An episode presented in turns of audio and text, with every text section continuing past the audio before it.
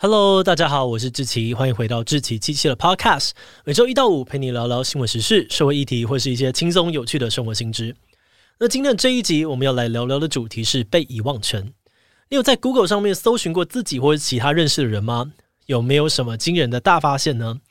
我们在使用网络的时候，常常会留下很多的记录，像是写过的贴文、拍过的照片、买过的商品，都可能会在网络上面留下来，形成所谓的数位足迹。但是这些足迹却不一定都是我们想被别人知道的。对于现代人来说，大家在网络上面可能多少都有一些不太光彩的过去，像是很丑的照片、很不成熟的言论等等。那有的时候，我们可能完全不想要让人看到这些黑历史，但这些黑历史却永远的被留在网络上面，随时都可能成为未爆弹。于是，有些人就开始主张哦，我们应该要有被遗忘的权利，要求 Google 之类的网络业者删除我们在网络上面的特定个资。这个概念虽然听起来有点狂哦，但它其实已经不是什么新的想法，只是在这几年，它终于获得了欧盟官方的背书，在世界各地也陆续有相关的法律判例。诶，所以这里的意思是，你可以叫 Google 删除所有跟你有关的内容吗？该怎么做呢？那如果每个人都可以主张被遗忘权，用它来删除资料的话，会不会造成什么问题？今天就让我们一起来聊聊被遗忘权吧。不过，在进入今天的节目之前，先让我们进一段工商服务时间。你有做网站的需求，但却不知道应该要找谁帮忙吗？别担心，得过多项国际大奖的简讯设计团队就是你最好的选择。不管是企业官网、互动答题、一页式的网页，或者是大型活动网站，我们都擅长透过资讯设计，帮你梳理出重要的资讯，再好好的呈现给受众。另外，我们在网站的制作上面也都符合 Google 的 SEO 规范。并且呢，有直觉好用的后台，可以让你轻松的管理内容，持续累积曝光的流量。现在就赶快联系我们，让团队根据你的预算还有目标，为你量身打造一个最适合的网站。也欢迎点击资讯的连接，看看我们更多的作品哦。好的，那今天的工商服务时间就到这边，我们就开始进入节目的正题吧。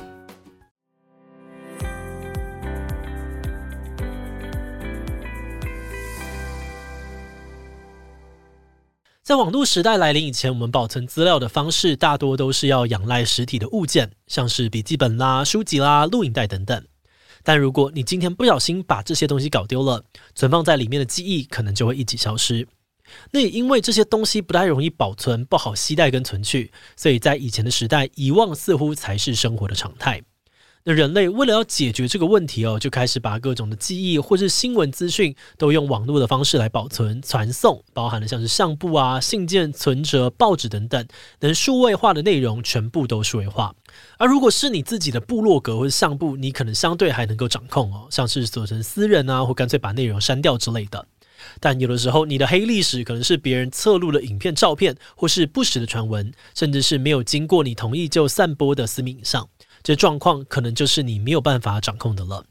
比如说，二零零六年，美国有位叫做史黛西的单亲妈妈，为了当上老师，努力的通过考试，完成实习。不过，就在她要正式拿到教师证的前夕，学校却发现网络上面有一张史黛西喝醉酒的照片，认为这不符合老师该有的形象。最后，史黛西的教书梦也就此破灭。所以，有人就开始主张被遗忘权。顾名思义，就是不被记住的权利。他们认为哦，被遗忘可以赋予我们一种重新开始的权利，让你有机会摆脱过去的阴影，让人重新振作起来。而另外，也有人从隐私的角度出发，强调每个人的资讯自主权。简单来说呢，就是你身为独立的个体，应该要有权利可以决定网络上面要出现多少跟你有关的资讯。那如果你不想要它留在上面，那你应该可以行使你的资讯自主权，跟网络业者要求，请他们删掉这些东西。二零一一年，有一个西班牙的男子就把这个想法付诸行动，直接把 Google 告上法院。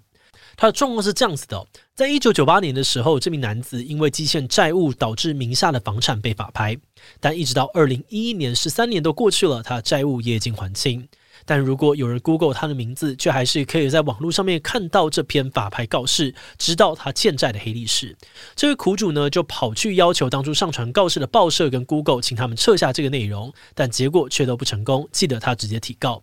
而二零一四年官司的判决出炉了，结果轰动了整个欧洲的法律界，因为他竟然真的告赢了 Google。审理案件的欧洲最高法院认为，在搜寻引擎上面，只要输入某个人的名字，就会出现跟这个人相关的资讯，这可以说是一种建档的行为。因此业者呢有保护用户各自的责任。那就在这个案例上面呢，既然当事人早就已经还清了他个人的债务，那 Google 就有义务协助移除这个过时而且无关紧要的资讯。这个判例一被判出来，等于正式赋予了欧盟公民被遗忘的权利。从这之后呢，撤销搜寻结果的要求开始如雪片般飞向 Google。欧盟这边也乘胜追击，在二零一八年发布的一般资料保护规范当中，第一次把被遗忘权写成了法律条文，成为了后来各国的参考依据。不过，随着欧盟立法相关的官司越来越多，被遗忘权的争议也开始跟着浮出水面。譬如说，如果一个罪证确凿的杀人犯要求行使被遗忘权，那 Google 也应该要帮他下架相关的新闻或资讯吗？像是一九九零年的时候，德国曾经有一对兄弟党，因为谋杀了某个知名演员，被判杀人罪入狱服刑。后来他们在二零零八年出狱之后，决定要采取法律途径，要求多家媒体删除他们的本名。当时的法院考量到他们的人权跟隐私，判决兄弟党胜诉，要求媒体帮忙匿名。不过，同样在德国有另外一个案子，却不是这样判的。有一起发生在一九八一年的杀人案，凶手二零零九年出狱的时候，也一样走法律，想要把自己的姓氏从网络上面下架。但是法院在一开始却驳回他的要求，理由是他个人的隐私权并不能够凌驾新闻自由。诶，两件案子都是谋杀，那为什么法院的看法差那么多呢？在这两个案子的讨论过程当中，引起了社会非常多的争议跟不安。有些人觉得哦，那么重大的刑事案件，我们在杀人犯的隐私或人权之外，应该还有更多的考量。不过很有趣的是哦，在激烈的辩论之下呢，后来这两案的判决结果却都发生了逆转。首先是杀害演员的这对兄弟党，他们原本被判可以匿名，但是在二零一八年，在被遗忘权确定入欧之后，欧洲人权法院还是宣判这对凶手败诉，理由是基于报道的需求，媒体有必要揭露他们的个人资讯。而至于另外一起一九八一年的那个杀人犯，在二零一九年德国最高法院却改判他胜诉。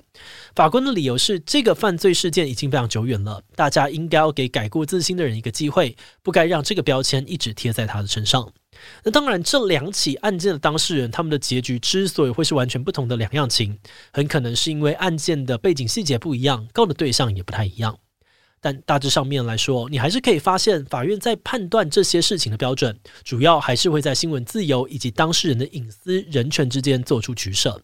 那我们在台湾其实也有一个类似被遗忘权的案例。台湾虽然还没有明文规定被遗忘权的法律，但如果你用隐私权的逻辑来讨论，还是可以在各自法里面找到相关的规定跟判例。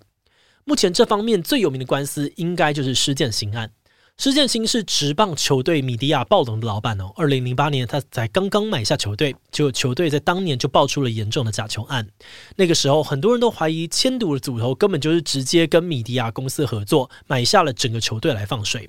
不过，在二零一三年的时候呢，施建兴获判无罪定谳，他本人也已经改名叫做施允泽。但他表示自己上网搜寻旧名字施建兴呢，后面还是会出现打假球的关键字。于是，二零一四年，他决定向 Google 提告，要求 Google 移除施建新假球的搜寻结果，因为他觉得这些资讯已经损害到他的名誉，有人呢甚至会肉搜他的个资，让他不堪其扰。但是 Google 那边却表示说：“哎，你已经改名了，所以你现在是施允泽，不能够主张施建新的权益。”而且 Google 还认为施建新要告的应该是发新闻的人，不是搜寻引擎的业者。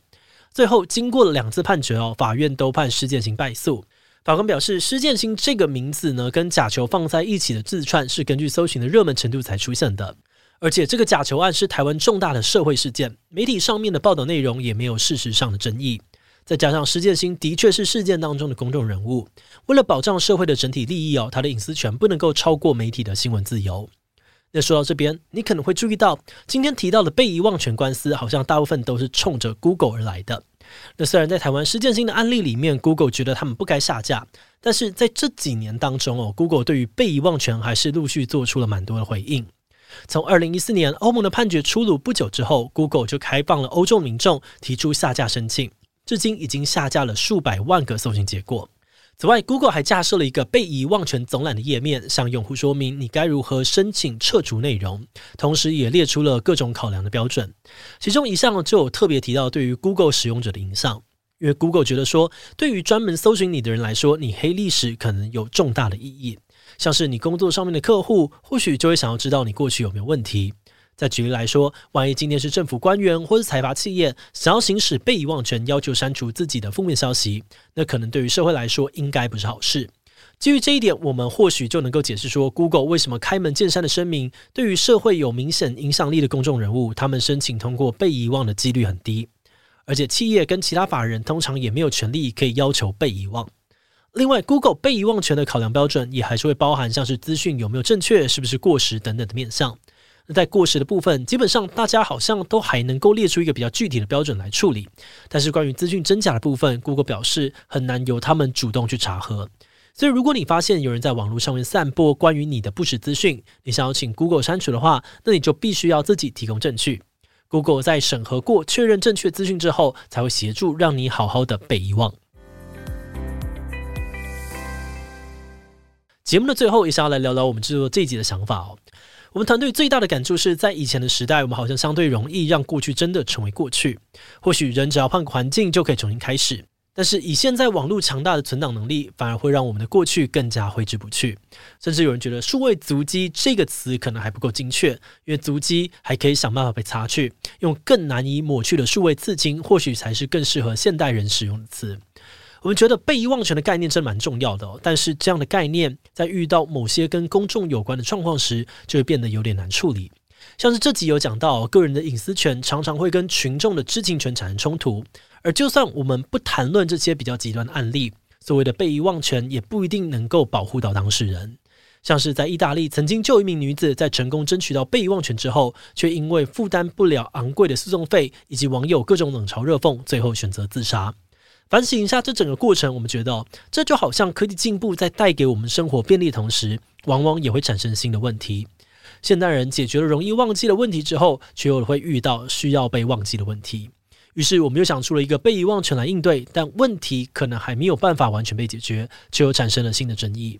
而且，就算我们成功的删除了旧的自串或者是资讯，但是在这个网络时代，只要你有用网络，大概还是会有新的足迹出现。